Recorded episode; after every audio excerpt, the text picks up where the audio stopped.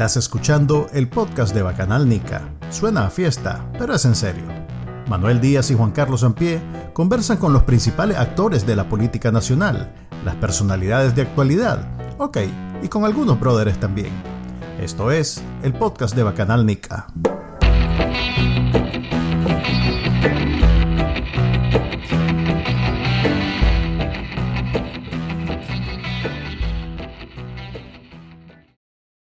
Ok, bienvenidos al podcast de Bacanal Nica. Eh, no sé qué episodio es. Como pueden ver, nuestra preparación es mínimamente adecuada. Por lo menos estamos conectados. Alégrense. Pero estamos en vivo en dos plataformas, en YouTube, en Twitter y creo que en Facebook, aunque no estoy seguro. Como, te, gusta, como te gusta decir, oh, este gran podcast. este gran podcast. Es grande, es grande, pero hoy se pasó. ok, estamos. No, a ver, el invitado hoy son nuestros, nuestros cuatro lectores, en este caso oyentes. Eh, pensamos. literalmente hay cuatro ahorita. Hola, muchachos y muchachas. Gracias por conectarse. En este momento hay cuatro. Eh, es un Zoom que después será retransmitido y grabado, y obviamente lo, lo oirán normalmente, como siempre eh, cómo se escuchan los podcasts en los directorios de podcast. Em, ¿Qué queremos hacer? Queremos platicar sobre, bueno, hubo un cambio sustancial en, en la posición de Bacananica sobre las elecciones y antes de traer un invitado a preguntarle siempre lo mismo, eh, la idea de Juan Carlos fue que pues fuera yo exponiendo la forma en que cambié de opinión. A ver, sí, o sea, lo, de la, A ver. La posición oficial que cambió fue la tuya. Por eso, pues, por eso digo, y es como... Tenés que acostumbrarse que, que, hay un 50 y 50 aquí, como no, yo como no. Yo sé, sí, lo que estoy diciendo es que eh, normalmente este, yo defendía la posición de las elecciones y como ese cambio se dio recientemente, Em, Recapitulando para los que tal vez no han seguido toda la línea de este drama que se ha, que se ha desarrollado en la última semana, eh, Manuel era de la opción que había que votar porque había que votar e ir a las elecciones con el que hubiera, eh, basado en la premisa de que se por él iba a ir a las elecciones. Eh, yo solía ser bastante escéptico al principio, después como que me convencieron, pero al final, muy a pesar mío, la historia me dio la razón. Entonces, esta es la parte en que Manuel me dice las dos palabras más lindas del idioma español. Tenías razón. No, digamos que a media. A ver. No, no estoy contento, no quiero tener razón en este caso, pero digamos que los hechos se han movido en esa dirección. Pero, ajá, decí, ¿qué decías, Manuel? Sucede lo siguiente. Eh, necesitamos, o mejor dicho, yo necesito eh, hacer una aclaración antes de decir que he descartado las elecciones como una salida de la situación de Nicaragua, porque no considero, o sea, no, no, es que voy atrás y digo estaba equivocado, pienso que esto es lo que se tenía que hacer y hasta que llegara el momento donde le cancelaban la personería jurídica a C por L, a ese momento y, y, ya ves, pues hasta fue con premio, porque fue la cancelación de la personería jurídica de C por L, pero además eh, quieren deportar a la presidenta de ese que es doña Kitty Monterrey. Entonces, este, me parece a mí... Eso, ya es, ya es, o sea, esto más es... Cuando la señora dice, vamos más allá, lo dice literalmente. Pues eso, eh, aparte de que es ilegal, no le puedes quitar la nacionalidad a una persona y la señora Monterrey es de madre nicaragüense, o sea que es nicaragüense. Eh, pues ya, ya, cancelar la personería del partido es una maniobra política pretender quitarle la nacionalidad ya es, ya es digamos, exageración. Así es. Eh, me parece que esto era importante que se cumpliera. A mí me parece que Ciudadanos por la Libertad hizo bien las cosas en el sentido que no dejó que, fuera, que fueran ellos los que eh, de alguna manera se salieran del juego, sino que obligaron a, Daniel Ortega a que Daniel Ortega lo sacara.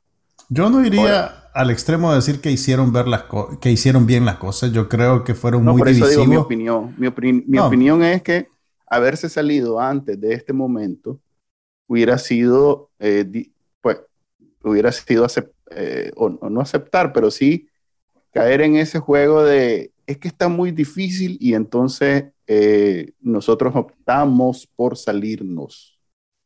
Que si bien vos puedes matizarlo y darle contexto y vos y yo, lo entendemos, pero no, pero, pero yo creo, yo creo que es una, es una simplificación decir que te salís porque es muy difícil. Eh, es válido salirse si no existen condiciones, es válido salirse si no hay transparencia, si no hay observación, si, hay una, si hay presos políticos.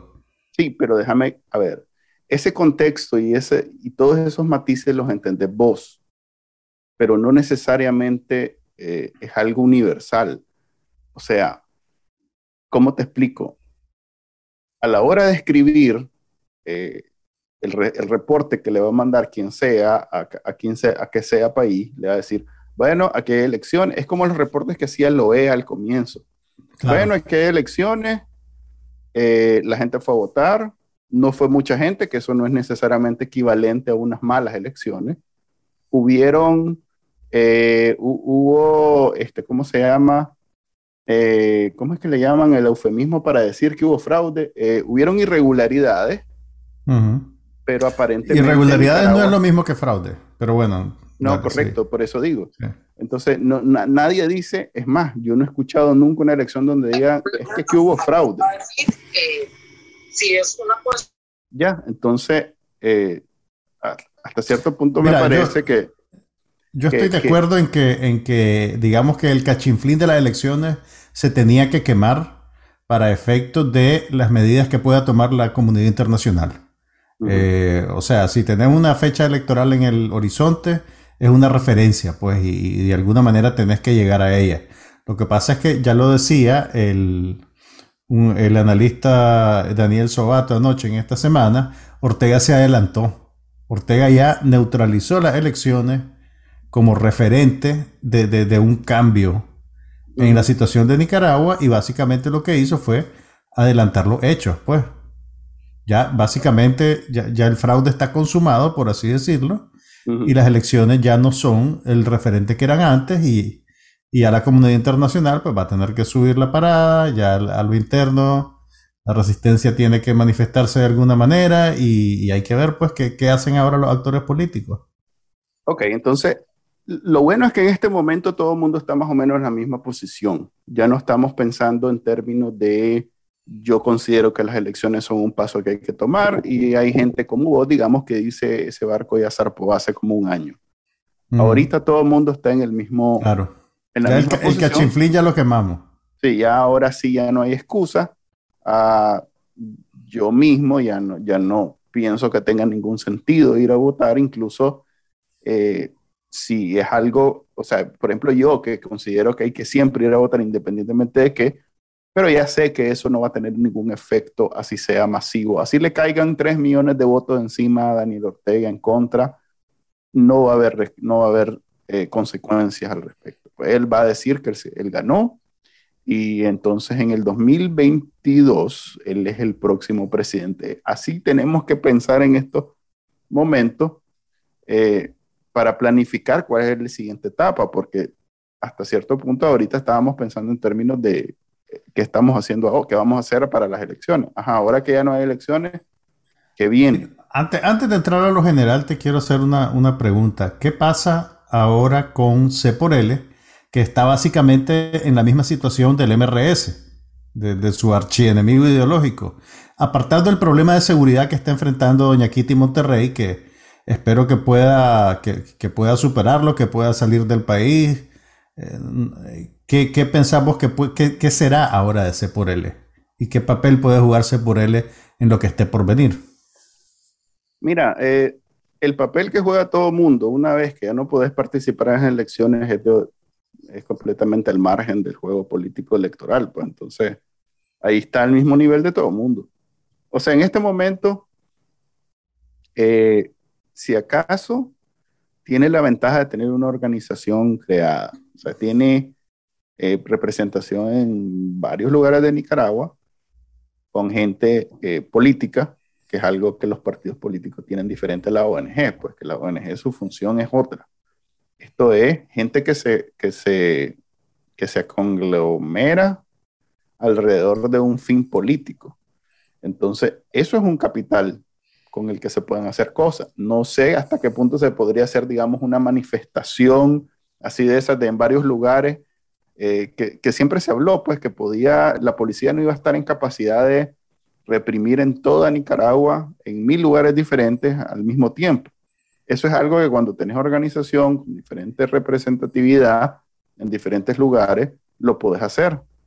Eh, no, no, estoy claro yo de, de, cuál es el plan de ellos, porque me imagino que en este momento, y así lo ha demostrado las nuevas citatorias de la, de la Fiscalía, eh, van contra todos los líderes que tal vez pudieran pensar en ese, en, en, en, esa estrategia, pues en irse a, hacer alguna algún tipo de manifestación política.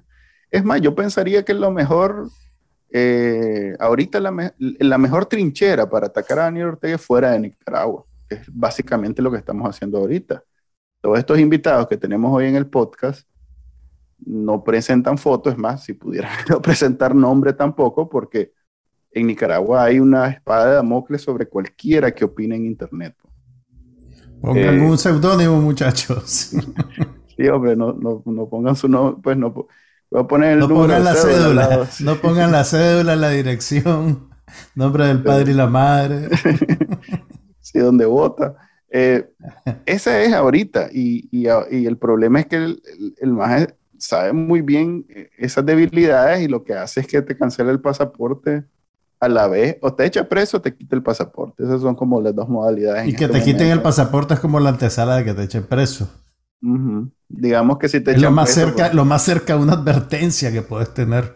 Uh, ok, eh, entonces, ¿cuál es? A ver, a vos, vos, que tenés rato en esta posición, yo soy nuevo aquí. De la cual no me enorgullezco. No, no, no, no, nadie, nadie. Pero, ajá, vos que tenés rato en esta posición, eh, ¿cuál ha sido siempre el plan? Mira, pues yo la verdad solo soy un ciudadano, no tengo ningún plan maestro para derrocar al dictador. Sí estoy convencido de que la, las dictaduras caen por una combinación de factores. Pues no es un, a pesar de que en el caso, por ejemplo, del derrocamiento de Somoza, el Frente Sandinista se comió el protagonismo, realmente Somoza cae por una combinación de factores entre los que está su desgaste interno, la, la, la, presión que ejerce el Frente Sandinista con su avance militar, la falta de apoyo de Estados Unidos, que eventualmente le quita su apoyo a Somoza, y, la, y en general la presión de la comunidad internacional. Entonces, lo que va a pasar es que todos esos factores van a volver a figurar en, en este proceso. Lo que no sabemos es cuánto tiempo va a tomar eso. Eh, ¿Me entendés? Ahora, el hecho de que Ortega haya quemado el cachinflín de las elecciones varios meses antes, eh, quiere, está, está, él está perdiendo tiempo. O sea, yo, yo no termino de entender cuál es el cálculo que él hace al precipitar estos acontecimientos que bien los pudo haber guardado para la semana antes de las elecciones. ¿Me entendés? Sí, no, sí, eh, definitivamente no hay, no hay detrás ninguna lógica que, que yo pueda entender. A lo sumo, a lo que he llegado a entender yo, es cuando la decisión está tomada por las acciones repetidas. Pues. O sea, cuando, sí. le, cuando echó preso a todos los candidatos y comenzó y de pronto deja, deja no echa preso a Sobalbarro. Uh -huh. Entonces digo yo. Como que está diciendo, este es el candidato potable para mí. O más bien, eh, hasta aquí llegué y ahora no voy a echar preso a nadie más. Uh -huh. Pero cuando viene y inhibe a, a Berenice Quesada, yo vuelvo a entender que no es que ella detuvo la estrategia, sino que no considera a Sobal Barro como una, como una amenaza. Yo, yo, yo, te diría más bien que... Y que... luego viene el siguiente paso, que es cancelar definitivamente la, la personería. Entonces sí. yo antes que cancelara la personería, yo entendí por las acciones que la decisión estaba tomada de no dejar que participara nadie que pudiera, aunque sea arrancarles un poquito de voto. Mira, pero yo lo que, lo que de tu argumento ahí, ahí donde, donde, te, donde me detengo y te digo, mmm, no sé en qué escenario Berenice Quesada es una amenaza. Eh, ellos tienen sus cálculos. Pues, eh, o sea, Berenice Quesada tendría muy buenas intenciones, pero era una novata en la política, se por él la sacó de la nada y realmente no, no, no sé pues qué, qué, qué, amenaza representaba. Yo creo que, a ver, mi impresión es que se por, él, se por él la trató como un símbolo, ¿verdad? Un símbolo en términos muy básicos. Pues eh, Berenice Quesada representa la juventud, representa la nueva generación, aquí va. Y la dictadura básicamente la trató como un símbolo también. Así, esta es tu candidata a vicepresidenta, ya la vamos a inhibir también. Independientemente de, sus cualidades personales, de sus habilidades políticas o de lo que ella aportara a la, a la fórmula de, de C por L. Mi interpretación tal vez es más cínica cuando yo te digo, no inhibieron a Sobal Barro porque están dispuestos a ir a una elección con Sobal Barro. Pero ese cálculo cambió en dos días, porque a los dos días simplemente le quitaron la personería al partido y, la pobre Berenice ahí quedó ensartada en su casa, casa por cárcel. En cambio, Sobal Barro, Sobal Barro pues se puede ir a su finca tranquilo, puede irse por Vereda Honduras, no sé qué va a hacer el señor Sobal Barro. Pero, pero... Tal vez ya estaba, ya estaba hecho el plan de quitarles la personería en tal fecha. Entonces nosotros lo que estamos... Mira, lo que yo creo es que tal vez estas cosas, a ver, yo insisto que, que, para Ortega hubiera sido más ventajoso dejar que la campaña siguiera su curso y quitarle la personería jurídica tal vez una semana antes que, que lo que hizo ahorita. Lo que hizo ahorita es básicamente apresurar el proceso de sanciones internacionales al quemar el cachinflín de las elecciones. Y por eso creo que pareciera como que están reaccionando con el hígado a las sanciones que acaban de ponerle, a las sanciones de la Unión Europea, por ejemplo. Entonces, José, ¿vos crees que esto no estaba planificado y que fue más bien una cuestión impulsiva? Yo creo que no, porque si estuviera planificado, decime cuál es el razonamiento de hacerlo en esta fecha. Justo antes de eh, que, de que empiece la campaña formalmente. Me parece que y es algo que eh, lo hablé con alguien la semana pasada, que considera que es la razón por la que echó preso a tanta gente en esta, en esta última etapa, en estos dos meses. Y es que él está claro del, del poder que puede tener la chispa si dejas que, que ocurra. Ok. Entonces, algo que no, él evitó echando preso a Félix, a Juan Sebastián, incluso si los iba a inhibir y les iba a quitar la personería a Ciudadanos por la Libertad, al tenerlos a, todos ellos dentro de la, de, secuestrados, pues dentro de la cárcel, se evita que tal vez en algún momento, algo que Félix, por ejemplo, estaba propiciando bastante eh, en los últimos días, porque hacía todas esas cosas de irse, perdón, de irse y escaparse de la policía, o de salir corriendo, o de, entonces todo eso puede despertar una chispa que fue lo que básicamente pasó en el 2018, que de pronto todo el mundo estaba bastante domado y algo pasó claro. Le pegaron a los viejitos, los jóvenes salieron, le pegaron a los jóvenes, salió Nicaragua entera. Sí. Entonces, en este momento, tal vez si le pegaban a Félix, no, no creo que haya sido el, el, el, la chispa, o tal vez sí. Entonces, yo creo que ellos, sabiendo cómo funciona, eh, se, se, cuidaron al exceso y evitaron que cualquiera de estos personajes, incluyendo Berenice Quesada, fíjate, inspirara al punto que se convirtiera peligroso. Porque no tiene que ser así masivo de inmediato, puede ser algo como, ¿te acordás eh, en, en, la... Eh, no sé ni cómo llamarle, el plantón que hubo en Camino de Oriente después de lo que hubo en León. Era algo pequeñísimo eran como 30 personas, 50 personas. Y 30 a 50 personas despertaron a Nicaragua. Y antes de eso, la gente de León, los viejitos en León y los estudiantes, eh, fueron los que despertaron a esos 30. Entonces, este tipo de cosas no tiene como mucho, pues no, no hay manera de predecir cuándo va a suceder. Y si hay demasiados factores que están propiciando eso, como que la luz está cara, la gasolina está cara, el desempleo, eh, que no, pues la pandemia ha destruido la economía en todo el mundo, no se diga en Nicaragua. O sea, hay diferentes factores que ellos deben calcular, a pesar de todo su discurso, que Nicaragua está a, a una chispita de, despertar.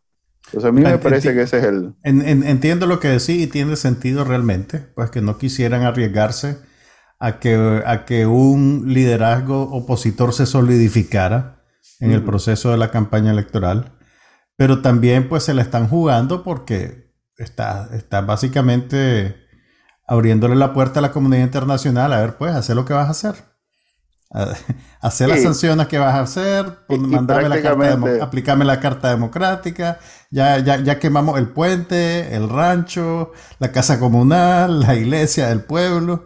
E, es otra cosa que no entiendo. La guerra frontal que tienen con, con la iglesia católica. Ahorita, eh, eh, después de los doctores y de los... Está súper recia, pues en las últimas dos o tres apariciones públicas de, de Daniel Ortega, eh, se ha pasado la mitad del tiempo diciéndole fariseos. Obviamente, pues, o sea, él da vuelta, él no dice tal cura es un fariseo, él, ni dice la iglesia católica es farisea, pero la manera en que él habla, vos sabés qué está diciendo y a quiénes se refiere, pues, y, está siendo bien frontal en sus ataques con la iglesia. E históricamente al Frente Sandinista no le va bien cuando se mete con la iglesia digamos que a todo, yo que soy a nadie le va bien, a, nadie. le va bien. Por eso el dicho de, la iglesia ha visto pasar a todos sus enemigos eh, y ahí está, pues, ahí sigue, incluyendo el, bueno, no, el, imperio romano no era enemigo, era aliado, pero sí ha visto pasar a muchos enemigos y ahí sigue. Y, y sigue, quizás es la organización en Nicaragua con más presencia claro, no es política, pero sigue siendo presencia en todo el país. Es algo que el Frente Sandinista no ve con buenos ojos. Y, muchas de las cosas de las cuales él acusa a la iglesia ahora eran cosas que, digamos que ya habían pasado cuando, cuando a él no le importaban. Cuando él andaba cortejando el favor del cardenal Obando, por ejemplo, creo que fue, no sé si fue en el Congreso del Frente o en el evento anterior, que se quejó de que cuando, cuando murió Somoza García, cuando mataron a Somoza García, la iglesia lo enterró con honores de príncipe de la iglesia. No sé si eso es... Sí, debe ser porque... Ok, cuando él fue a pedirle bendición al cardenal Obando, eso, eso ya había pasado también y en ese momento no le molestó. vos, estás, pidiendo consistencia. En... ¿Qué te puedo decir? Soy, soy, un, soy un optimista déjame terminar mi posición porque quisiera abrir ah, y vayan levantando las manos todos los que están en, el, en, el, en el, Zoom para participar y haciendo preguntas. Este, eh, inmediatamente que termino con lo, que, lo que planteé la semana pasada, después de la eliminación de la personería jurídica de Ciudadanos por la Libertad. ¿Qué queda? Yo mencionaba que hay cinco eh, formas en que Daniel Ortega se va del poder. Ah, las cinco. La primera es elecciones. No, mejor la primera es una guerra. Ah, la puchiga. Digamos que eso no va a suceder. La segunda son elecciones. La tercera es eh, que lo Biología. Biología pura y dura.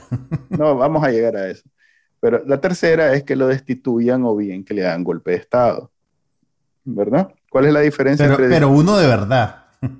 Por eso, no el que dice él, sino el de verdad. Entonces, eh, la cuarta es eh, que él renuncie. Y la quinta es que se muera. Él se muera, bueno, que lo mate, él se muera. Entonces, esas son las cinco formas. De las cinco, las únicas que en este momento no se ven imposibles son eh, que lo destituyen, o bien que le hagan golpe de Estado y que se muera. Eh, como lo de morirse no es algo con lo que podemos hacer planes, porque quién sabe, nadie sabe cuándo va a suceder eso. La única que podemos de alguna manera propiciar es la de la destitución o del golpe de Estado. El golpe de Estado es militar y ese, él tiene un control férreo sobre eso. ¿Ya? Eh, no, no, tengo ni la menor idea de, si eso es factible o no, viendo el ejército que tenemos. Pero sí la destitución tiene que ver con el control que él pueda tener sobre su partido, que a su vez es el gobierno. Entonces, he hablado yo sobre la forma en que un dictador eh, se mantiene en el poder y tiene que ver con el control que tiene sobre ciertos actores claves que le permiten ese, quedarse en ese poder. Y ahí yo hago una distinción entre eh, eh, personajes muy fieles, que son incapaces de decirle que no al comandante, como el jefe de la policía, como el jefe del ejército, como el jefe de la asamblea, o sea, no es casualidad que están ahí. Están ahí porque Daniel Ortega sabe en quién está confiando. Pero hay otros que, que, digamos que mi análisis me dice que no son tan sacrificados con el comandante. Y ahí pongo de ejemplo y digo que mi termómetro es Bayardo Arce. Yo considero que Bayardo Arce... Bayardo Arce es nuestra esperanza. No, digamos que no es, es el termómetro, es lo que vos ves y decís, a ver. Mira, sí, estoy de acuerdo con vos en, en que, a ver, por eso es que las sanciones internacionales son tan importantes, porque las sanciones internacionales eh, directamente golpean a esa Directamente golpean a la gente que ha hecho dinero a la sombra de la dictadura, hasta que lleguemos a un punto en el que van a dejar de hacer dinero a la sombra de la dictadura. Y es ahí donde se van, donde el, liderazgo de Daniel Ortega ya no va a ser conveniente para ellos. Y dentro de ese grupo, dentro de ese grupo te meto a los militares. El ejército, Por eso, no, pero digamos que el, el, ejército de Nicaragua es, un gran capitalista también. Entonces, hay gente ahí que tiene intereses que no quiere. Cuando el, el ejército como institución y los individuos también. Pero cuando el ejército como institución vea que Daniel Ortega no es bueno para sus reservas, va a empezar a moverse activamente a ver cómo lo saca. Al principio, a ver cómo lo saca suave, y si eso no funciona, a ver cómo lo saca duro. Y fíjate que ni siquiera solo me refiero a el, tema del, ejército y del mismo Estado. Me refiero también al gran capital que se, vos sabes que se mantiene al margen. Al margen de piropo. pero es, como, la, eh, a ver, es la ley de la naturaleza. Eh, siempre me acuerdo del, del dicho de no hay nada más miedoso que 100 dólares o un dólar, solo dos dólares el, capital siempre va a tener miedo de cualquier cambio porque es muy volátil y está sujeto a, que lo afecte. Pues. Entonces, pero si definitivamente salimos del CAFTA, salimos del... del, del, no, Nos sacan, nos sacan. salimos suena molote. nos sacan del CAFTA, nos sacan, o sea, nos comienzan a golpear al país, pues, de tal forma que entonces ahí sí eh, estamos eh, descalabrando la economía. Eh, entonces ya van a haber gente que también ahorita o están al margen o están apoyando, pero que ante el cambio de y, velando por sus intereses, no están dispuestos a sostener al comandante en el poder. Eso es lo que queda. Y eso no es inmediato, pues. Eso no es inmediato, eso, eso, no, puede tomar años. Eso, puede, tomar, años. Así. Entonces, y y esos años son parejos el, golpe, pues. No es como ahorita que las sanciones, que él recibe la vieja arrimada con los hijos, con este y el otro, eh, no, pueden venir a Disneylandia de vacaciones. Por eso, pues, pero le, golpean a ellos. Claro. Nada más, en este otro escenario, todo el mundo va parejo. Es un, golpe parejo. O sea que si ahorita hay un éxodo importante de nicaragüenses hacia, afuera de Nicaragua a buscar vida, porque no todo el mundo se va por razones políticas, mucha gente se está yendo por razones económicas. Pues. Entonces, si eso está sucediendo en este momento, ¿se imaginan sin CAFTA? ¿Se imaginan con Puchica? Eh, en fin, eh, hay, hay, de sobra ahorita eh, herramientas que no ha usado la comunidad internacional porque está como hincando a ver, reaccionar, reaccionar, pensando que tal vez Daniel Ortega está a un punto de reaccionar, pero como no da muestras de reaccionar, entonces pues ahí van a ir saliendo. Y eso era peligroso desde el comienzo, eso era lo que decía mi tío Arturo siempre, que no, no destruyamos el país para sacar a Daniel Ortega, tal vez se va, él tan inocente pensaba que se iba a ir sin destruir el país. ahora ya vimos que no está dispuesto. O sea, él se va a ir en las cenizas de Nicaragua, va a salir caminando sobre las cenizas de Nicaragua y eso nos afecta a todos.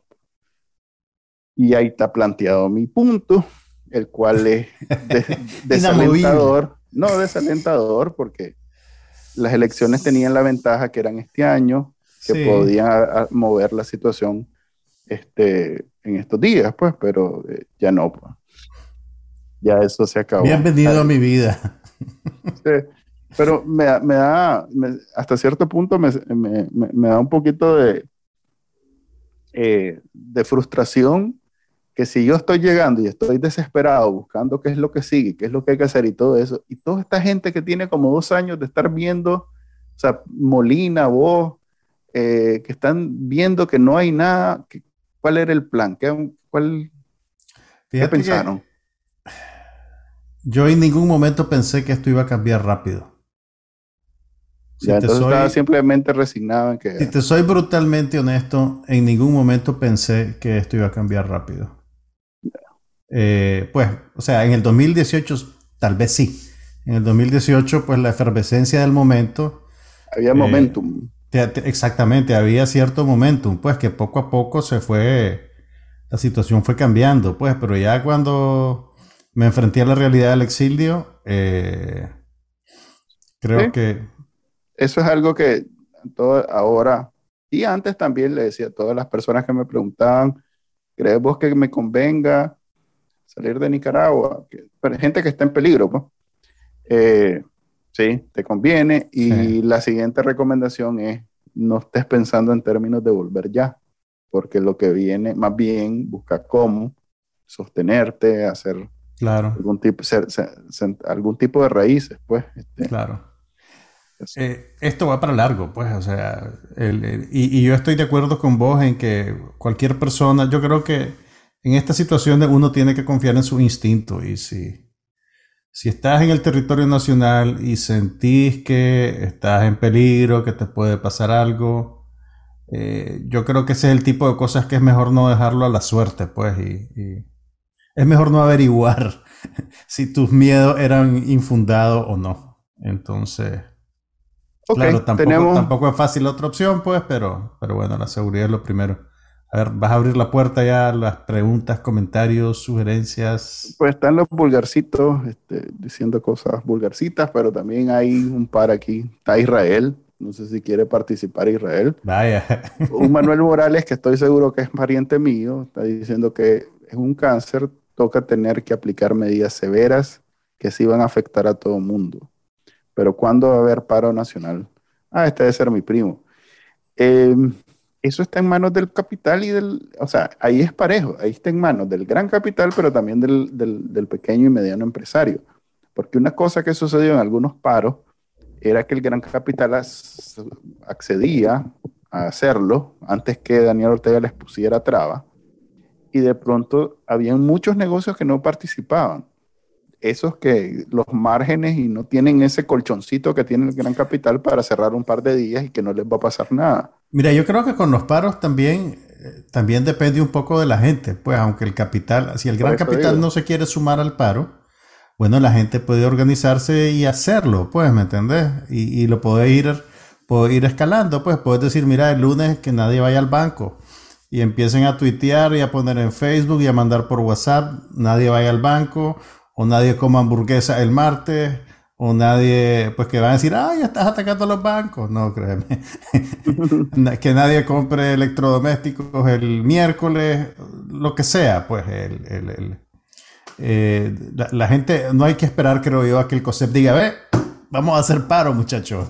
Eso no va a pasar. Pues, ya no, ya no va a volver a pasar. Pues. El liderazgo del COSEP también, pues, creo que se ha puesto un poquito en evidencia eh, con su reacción a con su último comunicado. está buscando más bien un acomodo, está buscando no, dijeron que, no mover mucho la agua. Aunque dijeron ahí que era algo, eh, dijeron que no eran ellos los que habían... Claro, eh, deberíamos de, separar, deberíamos de separar a la dirigencia del, de la base, digamos, del COSEP, pues, o de los cuadros También intermedios. Dice, el que sumo es mi primo, Manuel Morales, Que en el 2018, cuando estaban los tranques, tenía que haber un paro nacional. En efecto, he escrito de eso. He dicho que el momentum se desperdició cuando Daniel Ortega de verdad mostró debilidad y, y vio como una posibilidad irse. Imagínate que la gran debilidad que ha mostrado Daniel Ortega en todo este tiempo ha sido que le dijo al representante del gobierno de Estados Unidos que estaba dispuesto a platicar sobre adelantar elecciones. Es la eso, es, eso es como kriptonita. Después de Sí, lo que eso- le pasó. de- Eso después, es de lo que le hizo- equivalente. después de que Oscar Arias lo hizo suyo, como diríamos. o sea, que eso es equivalente a que, no sé, dijera la puchica, ok, negociemos mi salida, básicamente. Pues. Tengo una mano levantada, vamos a ver si se- Ah, no, la bajó. Hay un montón de tímidos. ahí. Ok. em, Muchachos, si no preguntan cosas, le vamos a abrir el micrófono de Israel. Y a- Eh, eh, también abrí WhatsApp para que se pudieran expresar. Déjame ver si en WhatsApp de Bacanalnica hay alguna pregunta. No. Creo que no. Ok. Eh, bueno, si no, nadie levanta la mano para hablar, vamos a comenzar a hablar de películas. No, fíjate que hay un punto, y esto quiero, este, no, no es algo de lo que he escrito, pero sí me gustaría platicarlo. Eh, en este momento, la comunidad internacional está en disposición de escuchar a la oposición sobre propuestas de qué hacer, porque hasta cierto punto todo lo que ha habido ha sido iniciativa de la comunidad internacional, o sea, las sanciones es, es- es el idioma que ellos hablan, pues. ¿Ok? Eh, pero si nosotros, de nosotros tocara, que es lo que estoy diciendo ahorita, que los que llevan rato en esta posición no han, no han salido con un plan, yo ahora que estoy en esta posición me pongo a pensar, si la comunidad internacional está esperando que nosotros les planteemos algo, una solución, y ahí me uno con aquel movimiento que se llama Iniciativa por el Cambio, que ellos siempre pensaron que las elecciones no eran una solución, y aunque no tienen una propuesta muy, porque le he buscado y he hecho el esfuerzo de conseguirla, y no me convence lo que, lo que he encontrado, pero por lo menos han hecho ese esfuerzo, o sea, el discurso de ellos era, las elecciones no son una opción, eh, entonces, ¿cuál es? Ya le estoy diciendo a Israel que se que si quiere. que prende ese micrófono. Aló. Aló. Ok, solo termino. Entonces, ¿qué le podemos decir a la comunidad internacional para que haga algo? Pues, o sea, ¿cuál, cuál es la propuesta de los que estamos en Nicaragua, o los nicaragüenses, porque ya casi nadie está en Nicaragua que no esté preso o deportado, aparentemente esa es te- la yo nueva tengo una propuesta. Dale, Israel.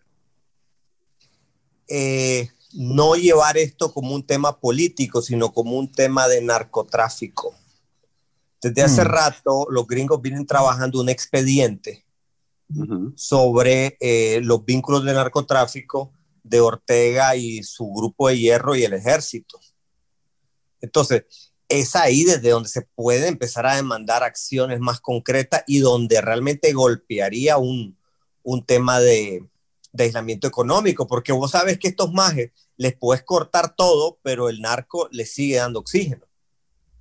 Pero si de alguna manera los gringos realmente se pusieran en la labor de empezarle a cortar a esta gente la entrada que tiene por el paso de la droga, ahí sí los podrías poner en una situación económica difícil y tendría el Comando Sur un, una palanca para negociar con el ejército, que finalmente el final de esta historia pudiera ser en una tarde. Ajá. Sí. Ejército- ese cuadro. Loco, no jodas, estoy, eh, yo estoy como vos sin bañarme, o la gran puya. Demasiada información. Demasiada información. Ay, ay, ay. Ay, no estoy saloneado. no. estoy saloneado. puya. Israel tiene una imagen que cuidar, a diferencia de nosotros, Manuel. Ajá, pues poner la cámara en, en silencio. Sí, una una foto.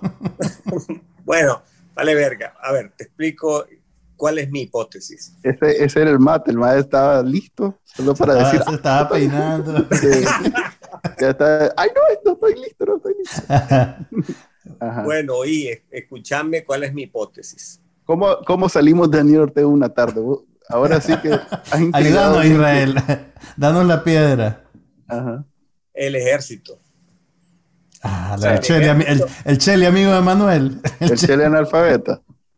No, ese hijo de puta es un vicioso, corrupto, lleno de debilidades, pero. Wow, ahí no hay, no hay cariño perdido ahí. Anda, No, no, pues seamos sinceros. O sea, Daniel Ortega elige a su círculo de hierro a través de incompetencia, debilidad y carácter mercenario. yo, creo que, eh, yo creo que la, la fidelidad es la, la, característica más importante. por encima de todo lo demás. Una fidelidad basada, mucha en el chantaje. O sea, es como que vos me digas que el Chile Grisby realmente cree en el proceso revolucionario de Daniel Ortega. A ese más le saben algo. Al igual que muchos. O simplemente un plato de comida. le saben algo y, no, y de seguro este señor Avilés, que tal vez ese sí genuinamente está medio enajenado, también te aseguro que le saben algo y lo tienen agarradito. Tal vez genuinamente está enajenado. A la madre, vos si de plano no querés volver a Nicaragua pronto. No, no, no, no, pues a ver, me, está, me, está, me, está, dando miedo. No, no, está bien, pero es que, pues, yo te veo que estás hablando con una libertad de nosotros exiliados que ya estamos en lo que estamos. Pues. No, pues hablo con la libertad de que solamente no están escuchando cuatro personas, como es la usanza bacanalnica, ¿no? Entonces, estamos en confianza. Esto no va a trascender. Creo que nunca me había visto en la necesidad de explicar que lo de cuatro personas era un eufemismo. Esto lo escucha más gente, no sé cómo decirte. Él sabe, él, sabe. él, hace eso por efecto cómico. ok, Ok, entonces el ataque, el, el, el, tema entonces es eh, crimen pasar organizado. de crimen organizado, pasar de eh, un gobierno eh, corrupto que no, que no respeta la democracia, que ya destruyó la institucionalidad, pasar a una organización criminal que utiliza el gobierno para actividades ilícitas relacionadas al narcotráfico. Ese es tu planteamiento. Ya ni siquiera criticarlos por ser un régimen totalitario. Porque cuando vos trabajas, pero si trabajas con el eje de que es un gobierno de izquierda, obviamente genera alineamientos de otros países que se dicen ser de izquierda. Si hablas de régimen totalitario, genera alineamientos de gobiernos que dicen, ve, no me quiero pegar un balazo en el pie porque yo tal vez utilizo algunos de esos recursos. Por ejemplo, Bukele, de una u otra manera, ha empezado a cooptar los poderes del Estado. Algunos dirán que es un dictador benévolo, otros no lo verán así, pero está realizando algunas acciones que pueden ser este, cuestionables desde el punto de vista democrático. Y él obviamente será muy cuidadoso de no abrir flancos de batalla que luego se le reviertan. Pero si ya pasas al, al tema de que simplemente se trata de una organización criminal como es el FCLN, y los vínculos con el narcotráfico son bien documentados, vos podés empezar a tener ya una palanca de negociación con el ejército, que finalmente el ejército es el que puede ser la bisagra de cambiar esto de un día a otro, porque el día que el ejército no le dé el espaldarazo a Daniel Ortega, Daniel Ortega se hunde, porque no lo comemos entre mayoría que somos, ¿eh? en realidad son un grupito muy chiquito que tiene armas. Pero a la hora que estas armas no estén incondicionalmente con ellos, se empiezan a derrumbar. La policía misma es muy poco preparada. Son un montón de pandilleros con armas. Son los mismos paramilitares que lo uniformaron y expresidiarios. El ejército sí está preparado. Entonces vos estás hablando básicamente de un golpe de Estado. Eso es. No porque, está, no, porque está, no porque está metiendo más a la comunidad internacional y está, suponiendo, está suponiendo una intervención de los Estados Unidos no, en el plano legal. golpe de Estado, golpe de Estado sería correcto si estuviéramos hablando de un gobierno legítimo. Pero a partir sigue, de siendo un sigue siendo un gobierno. No, a partir la de legitimidad, 2022, la legitimidad no da, no diferencia entre un golpe de Estado, que sea golpe de Estado, no. Sino, por ejemplo, eh, Somoza no hubiera sido un golpe, bueno, no es que no fue su propio ejército, pero digamos, a ver, déjame pensar en, un, en, uno. Eh, No se me Pero el viene golpe de ninguno a la Estado mente. ya se dio. El Frente Sandinista le dio un golpe de Estado a Nicaragua. O sea, finalmente el gran golpista Daniel Ortega. Fue un golpe de Estado en cámara lenta a lo largo de varios años. Pero mira, no, lo, lo- lo que yo te quiero preguntar es lo siguiente. Mm, A ver, lo que vos estás diciendo es que Estados Unidos puede armar un expediente legal que, convierte, que etiquete a la dictadura de Daniel Ortega como un narcoestado Sí. y que eso motive al ejército de Nicaragua a purificar el Estado y deshacerse de Daniel Ortega. Pero no hay un... ah, ¿Existe algún antecedente de eso? A mí me suena como que no. Eh, ningún gobierno ha sido marcado como un narcoestado, ni, ni eso ha provocado algún un cambio de régimen en ningún lugar. O sea, estaríamos en tierra desconocida. Bueno, eh, creo que con el.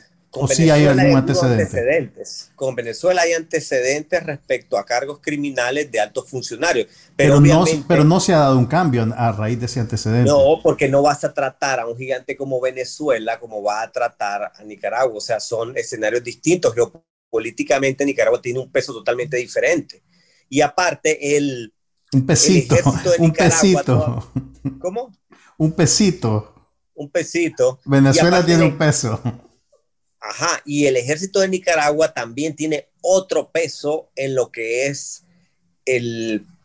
Son millonarios, o sea, pensar que son unos empresarios que no nacieron con Daniel Ortega, de- o sea, no nacieron con esta etapa de Daniel Ortega, Mm. la nueva etapa, o sea, es gente que viene acumulando dinero desde pues, el ejército sandinista, son millonarios que no son de Desde los ahorita. 80.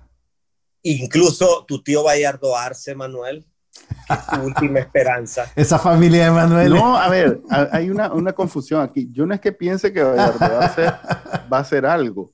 Yo lo que digo él es que un, la única, un- un- él es el, el- el- el- ¿cómo se dice? El el termómetro. termómetro. O el sea, yo, termómetro. yo me puedo, yo me puedo enterar que hay dentro de la, la aparente eh, solidez en el reino batracio, que hay algún desboronamiento de poder, porque alguien como Bayardo Arce comience a decir, bueno, este, comienza a dar pasos para atrás.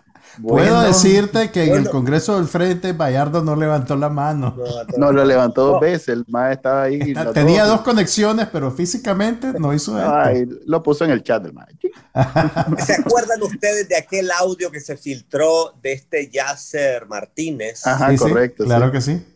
Ahí tenés un claro ejemplo de cómo es que piensan esos empresarios sandinistas.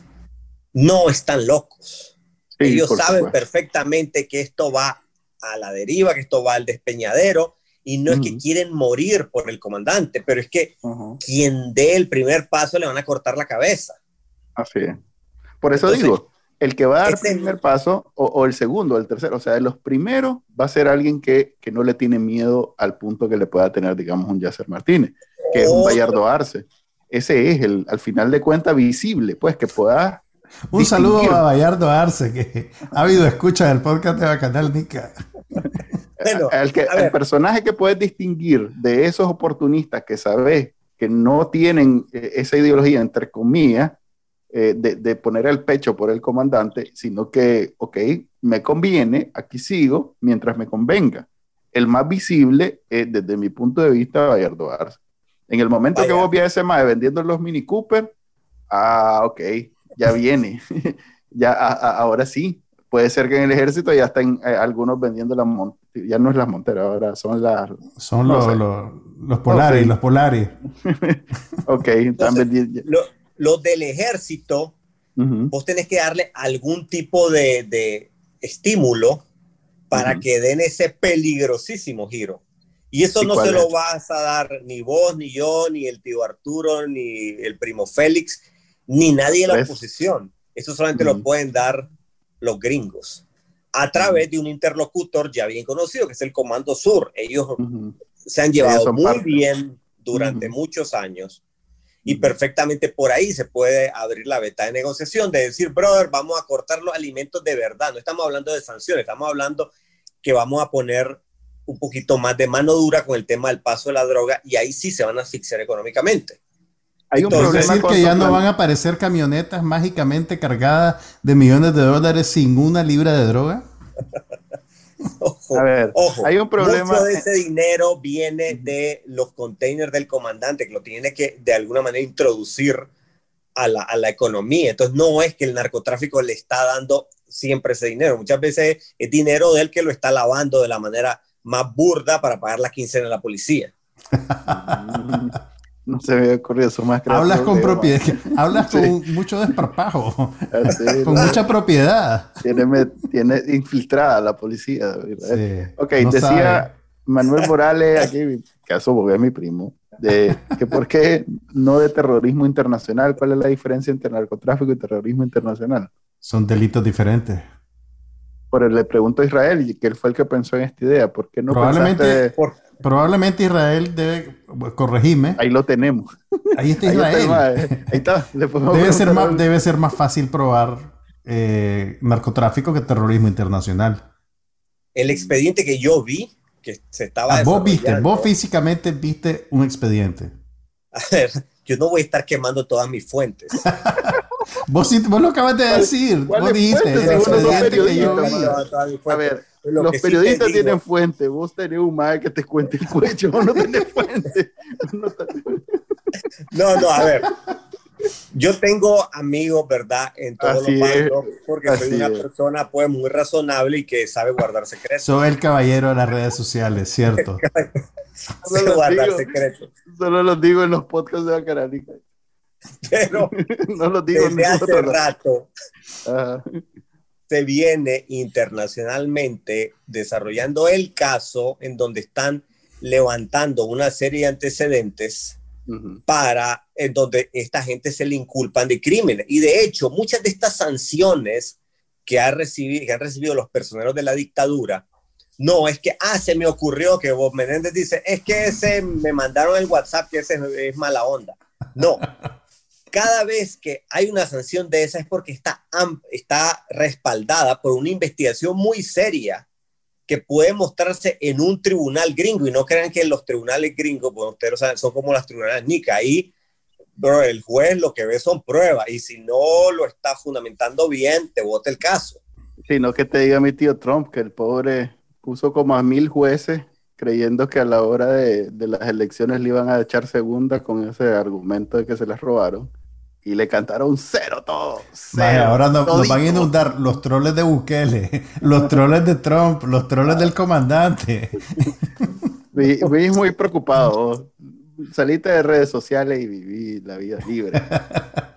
Ok. No, ¿Creen? A ver, hay, hay un par de preguntas aquí.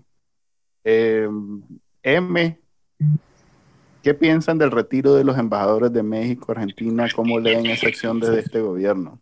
Los llamaron a consulta, no los retiraron. Es diferente, ¿no? Sí, pues, pero de alguna manera expresaron esos dos países con esa acción que no están del todo de acuerdo con eh, el gobierno de Nicaragua. Yo en el momento lo leí como que era la, eh, la antesala a aquella negociación que iban a propiciar estos dos países por ser de gobiernos de izquierda con la oposición. Pero con las respuestas que ha dado Daniel Ortega en los últimos en sus últimas apariciones, aparentemente le chimó que esos dos embajadores se, se han ido a dar reportes en persona. Entonces, ¿qué podemos leer ahí? Yo lo que leo es, eh, Daniel Ortega está ahorita va a una etapa en donde va a ser, va a tener muchos enemigos en la comunidad internacional y, y creo que está preparado para eso.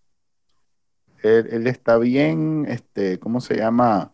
Acuartelado en su posición de izquierda de la Guerra Fría, donde Cuba y Venezuela se mantienen ahí, entonces él está ahí acompañadito de esos dos. Pero para ponerte al día, eh, Nicaragua también llamó a consulta a los embajadores de estos países. Y parece eso, que la, bueno, com- hay, no hay ahí parece amor. que, que la compañera dijo algo hoy a mediodía, que todavía no la he escuchado, Primicia, diciendo primicia. que acusando a estos gobiernos, dice un tuit de confidencial, funciones que nadie le ha otorgado, lo que a juicio de ella constituye una abierta violación al derecho internacional y los derechos humanos. ¿Te has fijado que últimamente dicen derechos humanos un montón en sus discursos y en sus mensajes? No lo- eh, ahí, ahí hizo Boel Men, yo no lo Sí, veo no. tanto como... Pero bueno, es, es- es- Es la, la, táctica gobeliana de apropiarse de las palabras. Con México, lo que te puedo decir, pues yo también ahí que porque, pues... Son mexicanos, decir. Son mexicanos. Tengo afinidades ahí. Eh, lo que ocurre es que López Obrador, eh, si bien lo apoya un sector de izquierda radical pro Venezuela, él también tiene un, un apoyo fuerte de una izquierda más moderada eh, e intelectuales. Entonces, él de un modo u otro intenta jugar en las dos aguas, ¿verdad? Porque necesita el apoyo de ambas facciones.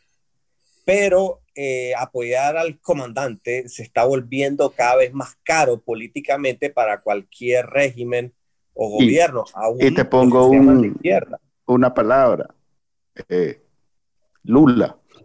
El maestro salió, diciendo que mala onda lo que le estaban haciendo en Nicaragua y alguien lo, llamó al cuarto y le dijo, más no seas caballo, si ese lo, peor, lo peor de lo que dijo Lula fue, yo la verdad no estoy muy al tanto, tengo años de no, de no pensar en Daniel Ortega. Eh, pero, pero dijo antes, o sea, dijo, primero salió diciendo que qué barbaridad, pobrecita Nicaragua, que cómo se meten con sus elecciones y no sé qué.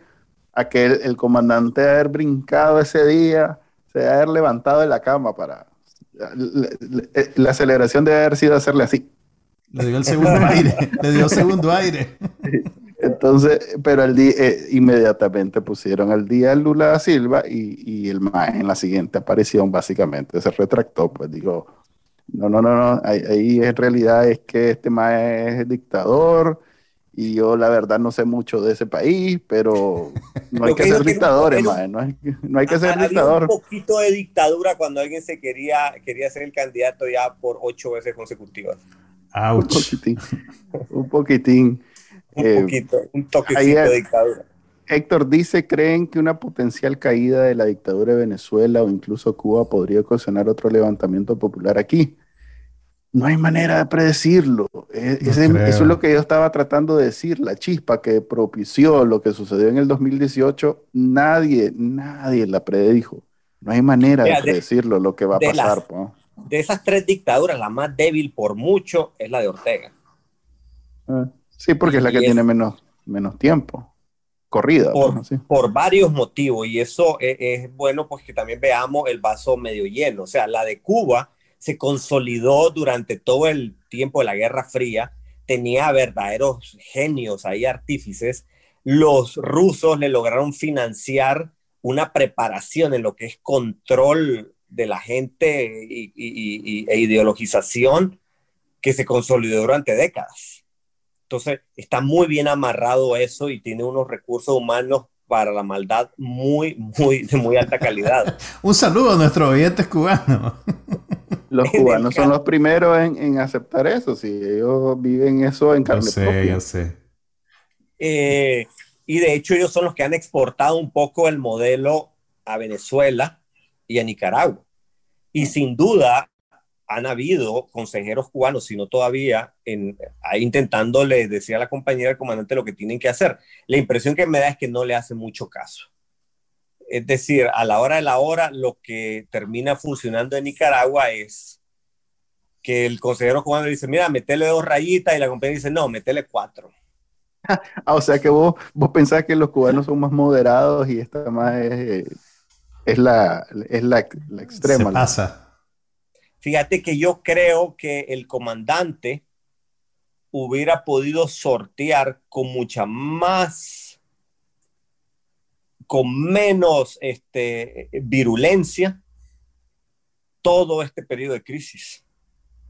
Y ah, alargar así su Asumiendo que, que, el inicio no fue eh, idea de él. O sea, al comienzo se decía que Daniel Ortega estaba fuera del país y que todo fue eh, una estrategia, no una estrategia, una, una reacción de la, de la compañera. Perdón por el grito. Eh, vos pensás que si él hubiera estado en el país, que es lo que se supone que no sucedió. Estamos asumiendo, estamos asumiendo muchas cosas. además que ya pasaron tres años. además que con el control que tiene esta gente, podrían haber estado en Uzbekistán. Y de ahí llaman y dicen, vamos con todo. Pues la verdad, donde estaban físicamente... Eh, yo creo que el comandante, si no es en persona, no, no le gusta hablar. Yo creo no, pero yo a lo que yo me refiero, Manuel, es que sea lo que sea, viste las protestas en Cuba. Sí. Aún en esos levantamientos vos ves al gobierno cubano operando de una manera más sutil, o sea, aplasta la rebelión, pero no tenés a 300 y pico de asesinados. Sí, sí, sí. Los tenés, presos, los tenés presos y secuestrados. O tal vez hay, hay 100, 200 y no sabemos. Creo que son Claro, claro, claro, pero finalmente hay un mecanismo bastante mejor montado, más sutil y, y, más... En Nicaragua, en cambio, primero, el proceso de ideologización no es ni por asomo el que hay en Cuba. Es decir, en Nicaragua son, es un puñadito el que realmente agarra vara con eso del comandante y no sé qué. O sea, la gran mayoría para nosotros es un chiste. es un chiste, o sea, e, ese el, el sueño de él de querer ser como el, el Kim Jong-un y, y, e instaurar una Norcorea en Nicaragua, eso no le resulta, la cultura no se presta. No somos serios, no somos serios. No somos serios, ni para eso, pues no. Por, por una vez nos benefició no ser serios. Por una vez nos benefició no ser serios. Entonces, okay. y tampoco tenemos tanta plata como tiene Maduro, es decir, una economía mucho más frágil. Entonces, tenés un líder que tiene el carisma de un adoquín, que en realidad el dinero no le sobra, que no tiene energías para salir del sarcófago más de una vez cada 15 días. Cállate, está saliendo como dos veces por semana. Estoy, estoy preocupado por su salud. o sea, pues, ah, pero no, no pues. es un líder que realmente tenga la estamina para enfrentar una situación. Eh, tenés razón. Difícil. Tenés razón pero la barra está tan baja en el Frente Sandinista que eso es suficiente. Sí, es verdad. Eh, así que ni nos hagamos muchas ilusiones. Eh, ¿dónde, ¿Dónde ubicamos nuestra ilusión? Hagamos eso. No está en las elecciones, o sea que no está este año.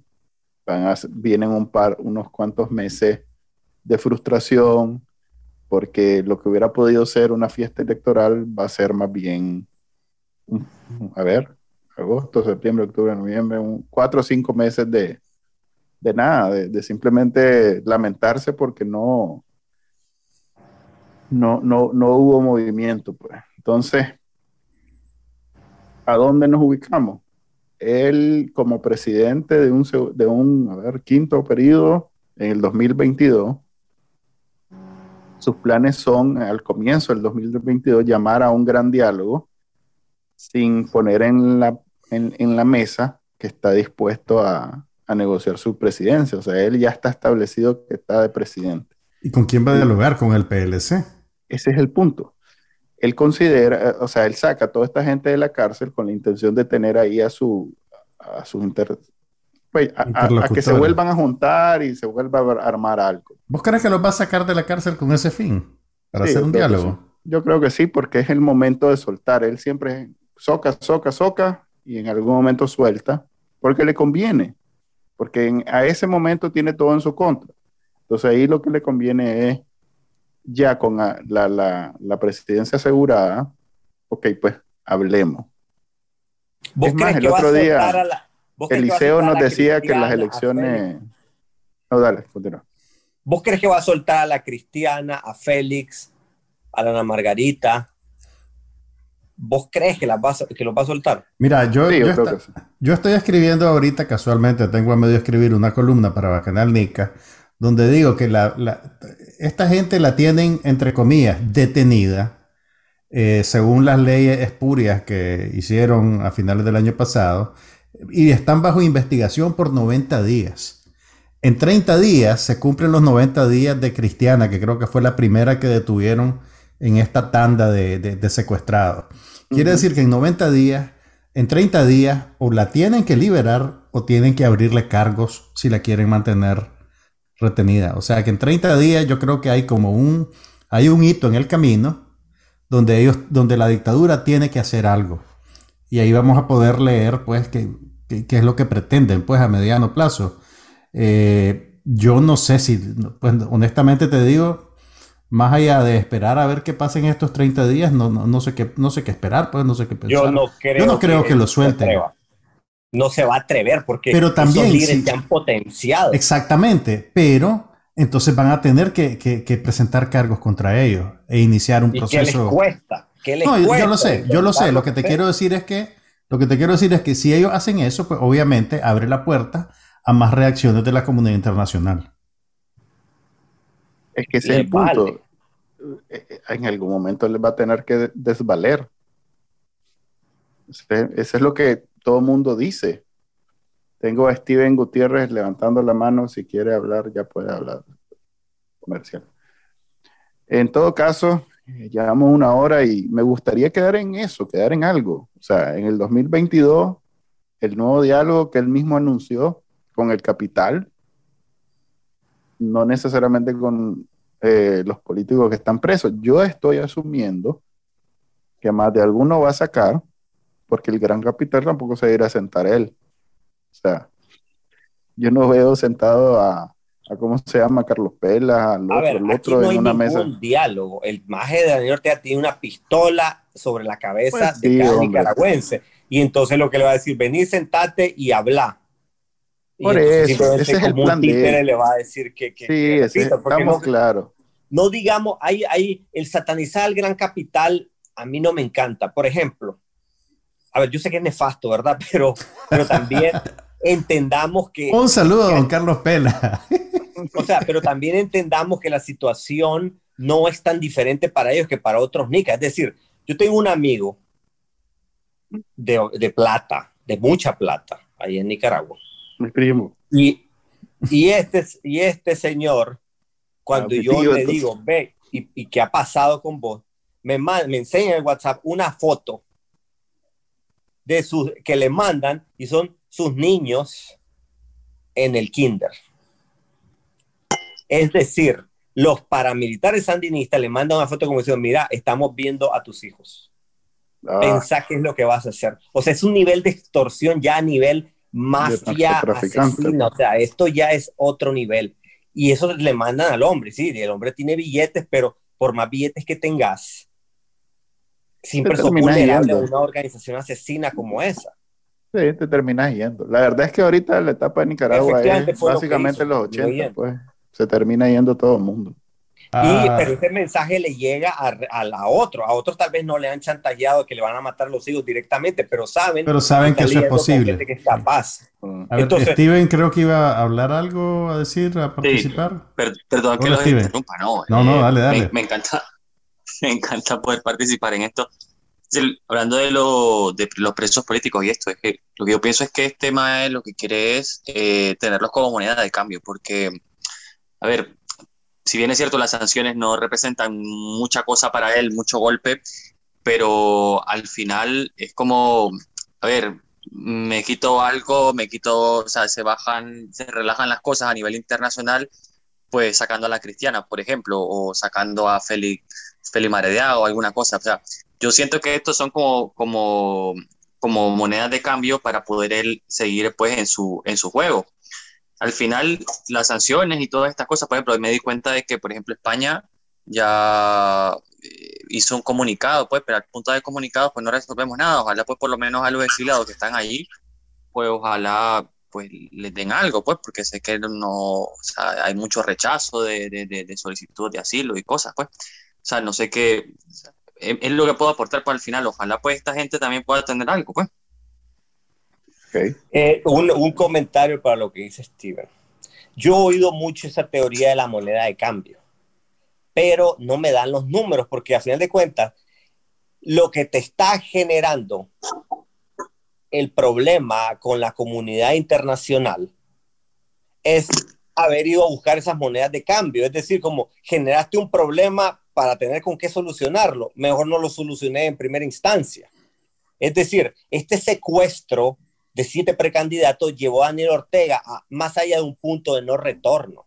Es demasiado caro para hacer una Sí. simple moneda de cambio. Sí, Porque pero ya no- él deterioró toda su situación.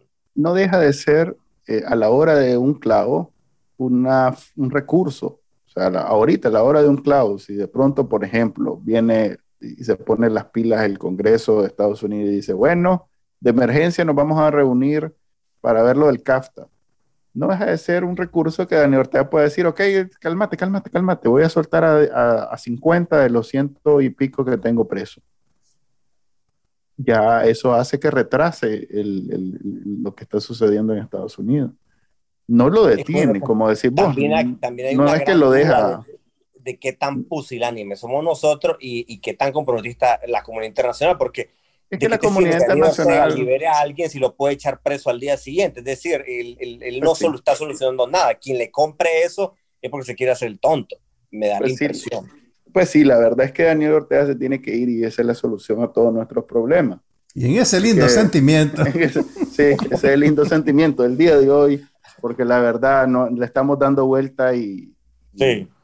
y, eso es lo que se tiene que eso es lo que tiene que suceder.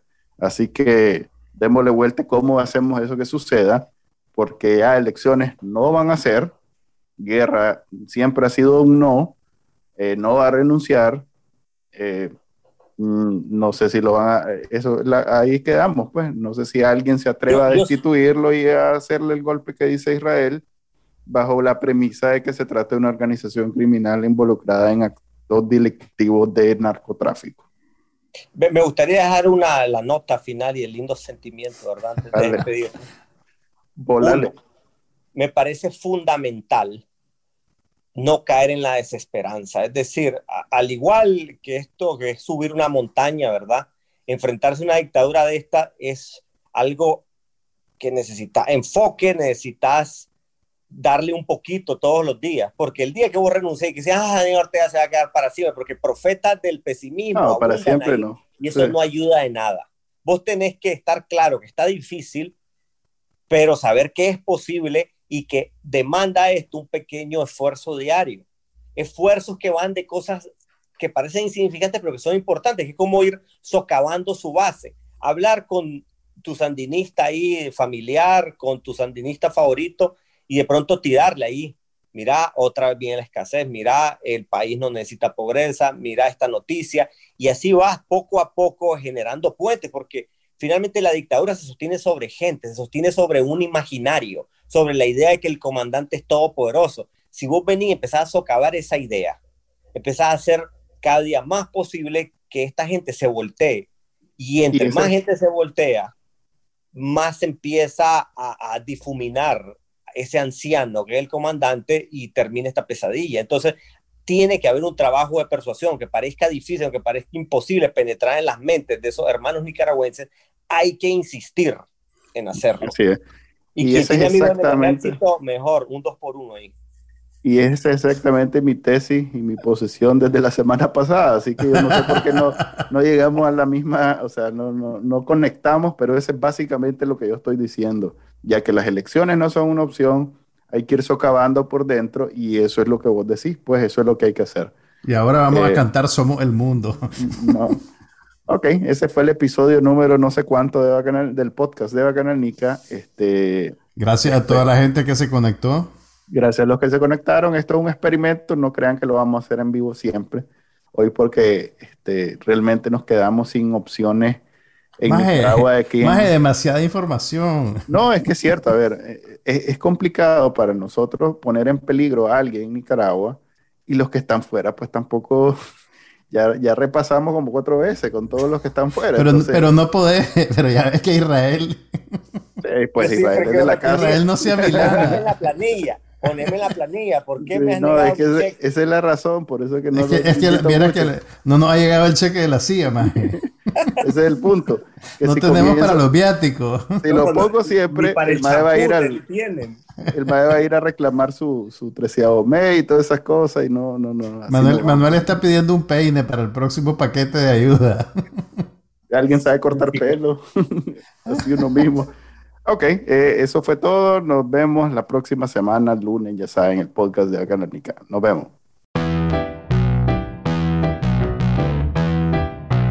Este fue el podcast de Bacanal Nica. Compartilo, déjanos una reseña y enseñale a tu abuelita cómo escucharlo. Te lo va a agradecer. Suscríbete en Spotify, Apple Podcast, Google Podcast. Y por supuesto, también puedes escucharnos en bacanalnica.com. Hasta la próxima.